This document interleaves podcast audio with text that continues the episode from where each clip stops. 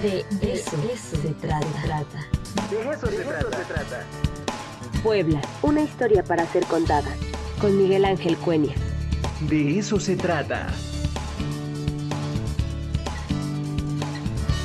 Ya está con nosotros el doctor Miguel Ángel Cuenya. Doctor, ¿cómo está? Muy buenos días. Hola, muy buenos días, Ricardo acá como todas las semanas, esta vez por teléfono, porque la tecnología nos falló de alguna manera, la cámara no nos funcionó y bueno, de cualquier manera aquí estamos. Y hoy quería hablar un poco sobre la historia del Paseo Bravo, aunque sea muy brevemente. ¿Qué podemos decir sobre el Paseo Bravo? Que yo creo que es uno de los espacios públicos que sigue teniendo un peso, un papel y una presencia sumamente importante dentro de la vida cotidiana eh, de nuestra ciudad y en donde no solamente los fines de semana, sino todos los días podemos encontrar diversas actividades eh, y sobre todo mucha gente que va este, al Paseo Bravo. Bueno, eh, como, toda como toda ciudad, nosotros eh, podemos señalar que la ciudad tenía un paseo, lo que después se va a conocer como el Paseo Antiguo, y que es el Paseo de San Francisco, que está al lado de, las chalupas, cerca de la Cruz Roja. Ahí estaba el primer paseo, el primer jardín de la ciudad. Eh, pero el crecimiento que tuvo eh, nuestra ciudad hacía necesario la posibilidad de tener otro espacio donde la sociedad pudiera desarrollar o eh, algunas actividades lúdicas. Los orígenes del Paseo Bravo, de lo que nosotros conocemos como Paseo Bravo, se remontan a finales del siglo XVIII.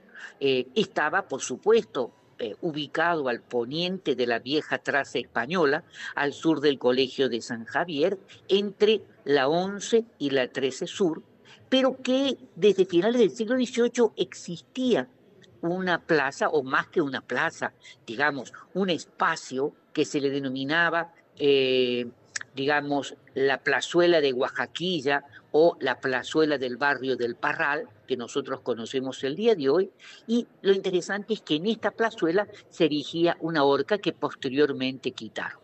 Era, antes que nada, habría que decir, una zona abandonada que separaba la traza española la ciudad, el centro de la ciudad, con los barrios indígenas ubicados al poniente, como por ejemplo el barrio de Santiago, el barrio de San Sebastián, y en donde los veneros de agua sulfurosa emitían, hay que señalarlo, olores desagradables. Al comenzar el siglo XIX, hacia, 1800, perdón, hacia 1819, eh, se planteó la posibilidad de, de construir un nuevo, eh, un nuevo paseo eh, que recién se va a inaugurar en 1840. ¿Qué pasó en estos 21 años? Bueno, hubo diversos problemas de carácter económico, de carácter políticos militares, epidemias como la epidemia del cólera de 1833, que fueron de alguna manera postergando ¿eh? la eh, terminación de esta obra como siempre sucede, y lógicamente se retrasaron, eh, se retrasó el proyecto.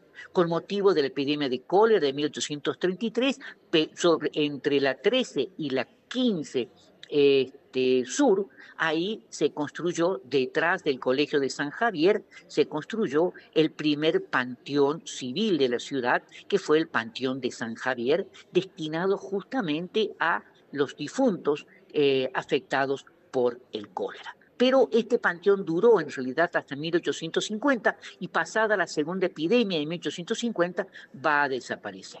Pero regresemos a, Paseo Bravo. El nuevo jardín de la ciudad se estrenó hasta 1840 y fue dedicado a la memoria de uno de los héroes más importantes de la independencia nacional, el mariscal general don Miguel Bravo. Este, pero fue conocido, digamos, tuvo otros nombres, el Paseo Bravo, fue conocido como la Alameda, como el Paseo Nuevo, eh, y eh, es más, en 1866 fue bautizado con el nombre de Paseo de la Emperatriz en honor de la esposa del emperador Napoleón III.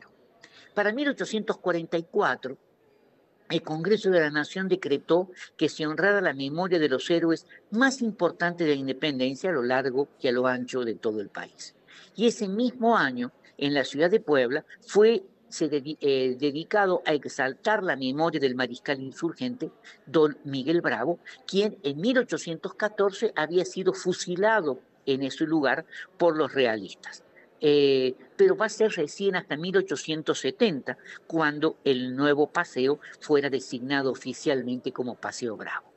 El Paseo Bravo comenzó a ser un espacio de convivencia familiar, pero fundamentalmente también un espacio de protesta pública eh, y también de manifestación de fe.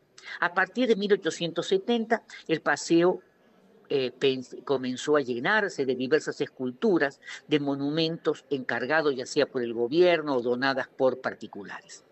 Para 1870, y esto es importante, el busto del general Miguel Bravo fue retirado y reubicado en las afueras del Colegio de San Juan, eh, y en 1875 fue reubicado nuevamente frente a la iglesia de Guadalupe para posteriormente ser reubicado en el Museo Militar.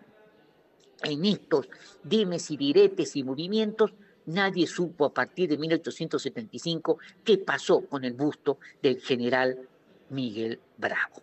Eh, y esto llevó justamente a que en 1875, eh, digamos, nadie ya recordara eh, la figura de Miguel Bravo, y en 1896 el general Porfirio Díaz, presidente de la República, va a inaugurar el monumento a Nicolás Bravo. Nicolás Bravo era tío de Miguel Bravo.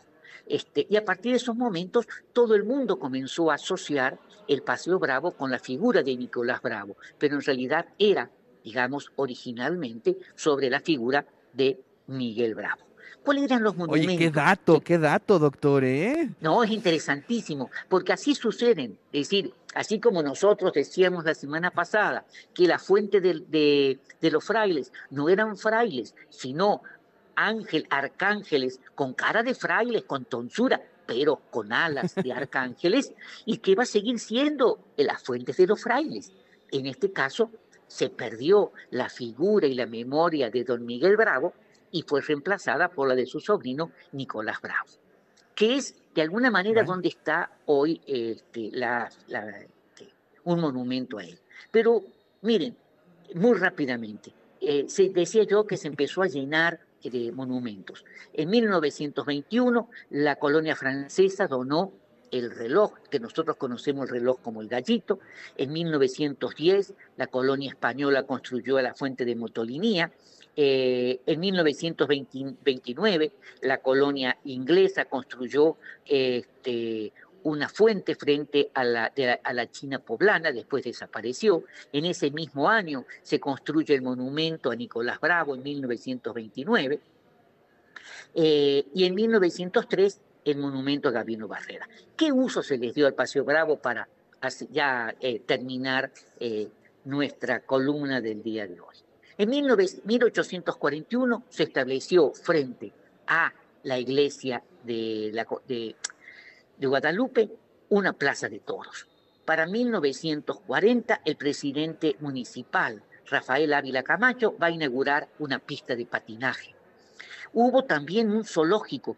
Este zoológico se va a inaugurar en el, en Paseo Bravo en 1943. Y hay una serie de anécdotas sobre este, los animales del zoológico, inclusive un león muy melenudo. El famosísimo león, ¿no? César, claro, este, y que todo el mundo iba a ver al león, iba a ver a los osos, y que terminaron, por suerte, en 1934 en este, el zoológico African Safari.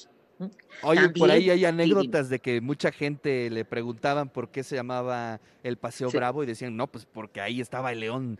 Estaba el león y que era muy bravo. No, y hay anécdotas este, que dicen de que los que no sabían la historia se acercaban a donde estaba César, el león, y el león levantaba la patita y los orinaba.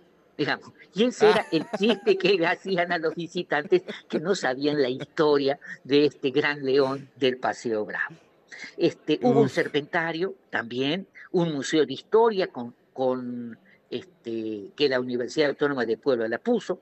En 1987 se inauguró un lago artificial sobre eh, la Once Poniente, donde había algunas lanchitas para poder remar, eh, y en 1899 se construyó el kiosco, que hoy todavía está a un costado del Paseo Bravo. Finalmente, decir que en 1967 se inauguró Atracciones Castañeda, que fue el centro, el parque de diversiones más importante que tuvo la ciudad durante más de 20 años. Y en 1990 aproximadamente, 94, se retira este, Atracciones Castañedas eh, y ya se vuelve a tener la configuración actual. De cualquier manera, sigue siendo un espacio de convivencia sumamente importante. Ay, pues qué maravilla. Pero el Paseo Bravo, creo, no sé, eh, doctor, toda su historia ha sido punto de encuentro. Punto de encuentro para manifestaciones. Punto de encuentro amoroso, ¿no? Ah, no, claro. Por ejemplo, ¿dónde empiezan las manifestaciones? En el Gallito, ¿no? ¿Dónde empieza la Avenida La Paz? En el Monumento a Motolinía. ¿eh? Este, encuentros amorosos los fines de semana, por supuesto, como tú dices. Sí, sí, este, claro. No, y además después le abrieron la calle La 3, la 3 Poniente, que estaba cerrada y que cortaba todo, eh, y eso le dio mayor este, fluidez. El Paseo Bravo es un espacio donde se pone parte de la feria de Guadalupe, es decir, hay una serie de actividades muy importantes que todavía siguen generando o moviéndose alrededor del Paseo Bravo. Y ahora son sede de unos tacos muy famosos que se les llama los tacos de muerte lenta, ¿no? Ah, Chihuahua, eso no lo sabía. eso está muy bueno. A ver cuándo vamos, Doc. Claro que sí. Un, día que pues este que necesitemos adrenalina, iremos a tomar a comer unos taquitos de esos. De muerte lenta. Perfecto, claro que sí.